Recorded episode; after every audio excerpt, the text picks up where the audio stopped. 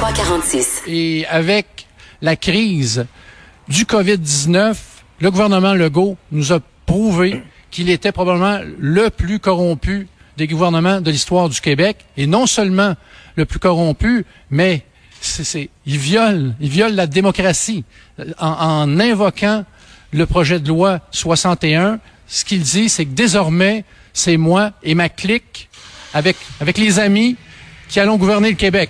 C'est ça qu'il dit. Alors, c'est une dictature dans laquelle on invoque la croissance économique. Mais savez-vous de quel projet il s'agit? Vous devriez faire vos recherches. Sachez de quoi il s'agit. Ouais, j'en parlais en début d'émission. Euh, ouais, nous autres aussi, c'est important qu'on fasse nos recherches et qu'on euh, sache qui sont les gens qu'on voit devant l'écran. Ça, c'était Stéphane Blais de la Fondation pour la défense des droits et libertés du peuple. C'est eux qui ont déposé en cours euh, une requête là pour faire euh, annuler certaines dispositions législatives adoptées par le gouvernement Legault. Et là, il se cache un peu derrière le visage de Maître Guy Bertrand, mais dans les faits, Stéphane Blais, qui dit des propos un peu euh, je vais dire extrême ou louche, comme j'aime bien le dire, là, comme euh, comme ceux qu'on vient d'entendre sur des vidéos d'Alexis euh, Cossette-Trudel.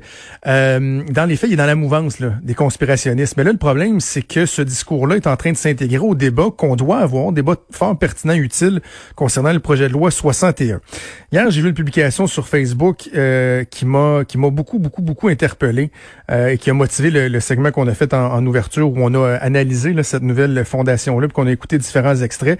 C'est mon collègue Claude Villeneuve, qui est chroniqueur au Journal de Québec, au Journal de, de Montréal, qui lançait ce cri du cœur-là sur euh, sa page Facebook. Puis je me suis dit, tiens, ça fait longtemps qu'on ne s'est pas parlé, puis j'ai envie d'en jaser avec lui.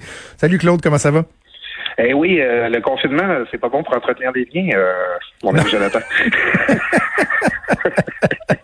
Écoute, Claude, je je sais pas par quel bout tu veux le prendre, parce qu'il y, y, a deux aspects. Il y a le fait qu'on doit parler du projet de loi 61, qui a des enjeux réels, le pouvoir euh, euh, important que le gouvernement veut se donner ou veut maintenir à certains égards, mais il y a le mélange des genres avec le discours louche complotiste qui vient se mélanger à ça. Par où tu veux commencer? Ben écoute, euh, tu as raison, faut faire vraiment attention parce que moi-même, je vois qu'avec ma publication, j'ai un peu nourri des discours conspirationnistes. Fait qu'on pourrait peut-être commencer par cet aspect-là. De, euh, en fait, je dirais là-dessus, bon, pourquoi euh, faut, il faut quand même pas voir dans ce projet de loi-là la, suspension de l'état de droit et de la démocratie que certains essayent de faire passer. Mm-hmm. Parce que, tu sais, euh, tu vois ce qui circule sur Internet, ce dont on parle, les gens ils disent, bon, ben là, là le, projet de loi, il va euh, maintenir l'état d'urgence de manière indéfinie. Euh, les gens ont l'impression que dans on va être pour toujours avec des masques à deux mètres de distance, là, dans une espèce de dictature sanitaire. Tu sais, juste pour l'illustrer, le projet de loi, la loi, là, telle qu'elle existe avant ce projet de loi-là, elle permet déjà au gouvernement de prolonger l'état d'urgence de manière indéfinie. Il y a juste à renouveler l'état d'urgence aux 10 jours en Conseil des ministres. Euh, il n'y a à peu près aucune limite à son pouvoir. Euh, sauf que là, la loi, ben, elle fait juste éviter au gouvernement d'avoir à adopter une nouvelle résolution du jour, puis finalement d'éviter euh, une étape qui est peut-être un peu euh, euh, superflue dans le contexte actuel. je dis juste ça pour l'illustrer, que dans les discours, il y a une exagération qui parlent d'affaires qui sont vraiment dans la loi, mais qui, sont pas aussi pires que ce qu'on dit, là, ou euh, qui modifient pas beaucoup le droit actuel. Mais c'est important pour euh, pour contrer ça, c'est important pour que les gens comprennent bien ce dont c'est les questions, puis qu'est-ce qu'il y a de réellement problématique avec ce projet de loi-là, qu'on prenne le temps d'en parler, puis qu'on prenne le temps de l'expliquer, puis qu'on prenne le temps d'en débattre. Puis on, va le faire, mais euh, on va compléter la discussion sur les, euh, les louches sans leur accorder trop d'importance, mais en même temps, il, faut euh, exposer les faits.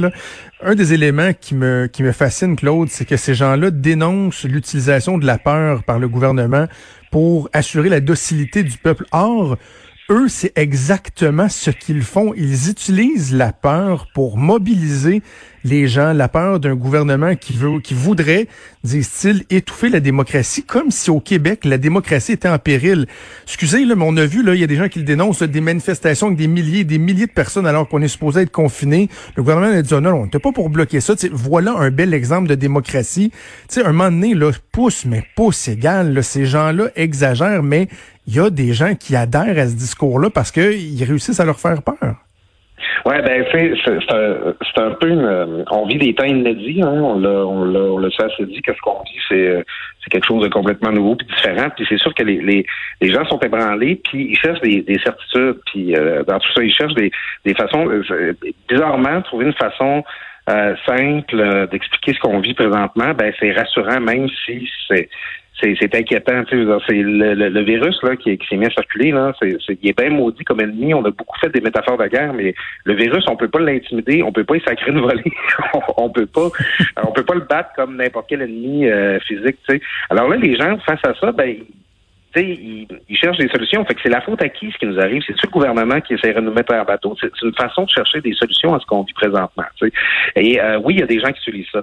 Puis dans le discours, les discours qu'on dit conspirationnistes, ben, il y a beaucoup de contradictions, comme tu soulèves. On utilise la peur pour, pour dénoncer la peur. Moi, moi, j'ai aussi des gens qui me disent que euh, le, qui, qui dit ça sur Facebook, que le coronavirus, c'est pas pire qu'une grippe, puis que c'est pas une vraie maladie. Mais vite, vite, vite, faut donner de la chloroquine à tout le monde. Mm-hmm. Euh, je veux dire, elle a ou pas la maladie. Là, je veux dire, placer ces gens-là devant leur contradiction, effectivement, c'est peut-être le premier, euh, la première manière de, de contrer leur discours. Et, et, dans ton statut Facebook, Claude, tu parles du fait que tu es, inquiet par le peu de place que ça prend dans, dans les médias, même dans des questions qui peuvent être posées, par exemple, au premier ministre pour euh, remettre les, les, pendules à l'heure. Puis, tu sais, je, je, sais, on a eu le, le la discussion en ondes, hors d'ondes, ici à l'émission, des fois sur à quel point tu veux donner de la, de la place à ces gens-là, à quel point tu veux contribuer à leur succès, parce que quand on les, on, on les expose, quand on les euh, écorche, ils se nourrissent de ça. Mais en même temps, tu dis, tabarouette, il faut bien mettre dans la vitrine dire, hey, hey, attention, là, ça, ça existe. Voici la réalité, voici les faits, voici les mises en garde euh, que, que vous devez avoir. Tu sais, il y, a comme un, un dilemme là-dedans qui est pas évident. Ben, moi, ce que je propose, euh, puis, ah, puis c'est exactement pas ce que j'ai fait avec ma publication Facebook d'hier, mais au moment d'interpeller le gouvernement, puis que ce soit euh, les oppositions euh, à l'Assemblée nationale ou les journalistes, il, ne s'agit pas de partir de la lorgnette conspirationniste. il s'agit de partir du projet de loi à sa face même. Puis là, dire, M. Legault, euh, dans votre projet de loi, vous vous donnez des pouvoirs importants pour euh, contourner les procédures d'appel d'offres qu'on s'est doté pour réduire la collusion puis la corruption dans la construction.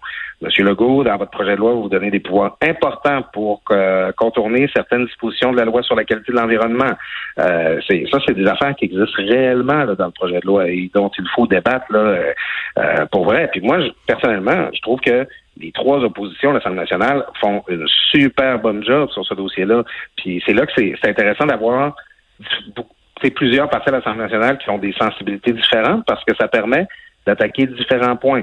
Les libéraux, euh, ils vont plus large en disant que ça tient d'une volonté duplessiste de la CAQ de se donner plein de pouvoir et de diriger tout seul bon, euh, c'est un angle, bon, c'est pas l'angle que j'aurais choisi, mais c'est de ce qui vont. Le Parti québécois, c'est beaucoup sur l'angle de la corruption, du risque de corruption et de collusion là, qui critique le gouvernement. Puis Québec solidaire, ben, c'est un peu là qu'on les attendait. C'est du point de vue du respect de l'environnement. On a des parlementaires qui font un bon travail, qui sont aguerris, qui vont talonner le gouvernement euh, jusqu'à l'adoption ou pas de ce projet de loi-là. Alors, euh, euh, moi, j'ai moi j'ai confiance. En fait, je, vois dans, dans le débat qu'on a présentement une super belle démonstration que notre démocratie est vivante puis elle marche. Tu as exposé donc certains des points qui, euh, qui soulèvent euh, des questionnements. Bon, l'environnement, euh, l'appel d'offres, il y a aussi les, la portée des pouvoirs là, en période de crise sanitaire que, que se donne le gouvernement. Et là, la crainte de bien des gens, c'est l'utilisation du baillon, le recours au, baillon. Puis c'est pas nouveau qu'on entend un, premier ministre dire non, non, non, je veux pas recourir au baillon jusqu'au jour où il recourt au, au baillon. Mais dans ce cas-ci, Étant donné le, la teneur du discours ambiant autour du projet de loi, je me demande si effectivement François Legault est pas condamné à s'entendre, à défaut de quoi l'adoption sous baillon pourrait être euh, très mal perçue. Ben là, d'abord, euh, le, projet de loi a été déposé trop tard dans la session parlementaire pour que le, gouvernement le, soumette au vote euh, unilatéralement. pour déposer un projet de loi, ça, la session parlementaire finit vendredi, ça prend un consentement unanime des oppositions. Donc, il n'y a pas le choix. Il, mhm. il, faut qu'il s'entende. Par contre, ça ne l'empêcherait pas de revenir à l'automne avec euh, une nouvelle mouture du projet de loi euh, qui, euh, auquel il ferait franchir toutes les étapes dans l'ordre, puis qui finirait par être adopté par le baillon. Mais effectivement, ça, moi je trouve que dans le contexte actuel, ça enverrait un message terrible. La chose que François Legault a le mieux réussi dans cette crise-là, c'est de nous tenir ensemble, de, de maintenir une espèce d'unité au Québec euh, qui a été féconde. Puis moi je trouve que tu sais faut, faudrait pas voir ça comme un, état temporaire à cause de la pandémie. Il faudrait essayer de bâtir là-dessus pour l'avenir au Québec pour se rebâtir. Moi, je trouve ça super important. Ça serait vraiment dommage que François Legault décide qu'il met ça au vidange. Euh, puis juste pour l'illustrer d'une manière très pratique, c'est que présentement, les parlementaires ont une entente entre tous les partis pour fonctionner effectif réduit, parce qu'on s'entend que 125 députés à deux mètres de distance à l'Assemblée nationale, c'est pas super. Si François Legault fait un baillon, les partis vont dire, ben regarde, M. Legault, l'entente, elle tient plus, puis on débarque avec tout notre caucus, puis on va être on va être 125 élus en pleine chambre. C'est ça qui va arriver. Il n'y aura pas de revenez là, après le baillon, OK, on vient à la distanciation sociale. Donc, François Legault, euh, s'il si, envisage de, de, prendre le baillon pour adopter cette loi-là, euh, il va un petit peu, mais il va, finir de casser le momentum qui s'est bâti durant la crise. Voilà, donc la session qui est prévue de terminer vendredi. Bien bien de voir comment euh, ce débat-là va évoluer au cours euh, des, euh, des 3-4 prochains jours. Claude, c'est toujours intéressant de te lire, mais c'est bon de t'entendre également. Ça fait du bien, merci mon cher, puis on continue à te lire dans le journal. Ben, je ne vois pas, on est tout le temps chez nous. c'est bon, à bientôt, salut. pour toi, salut, à bientôt. Parfait.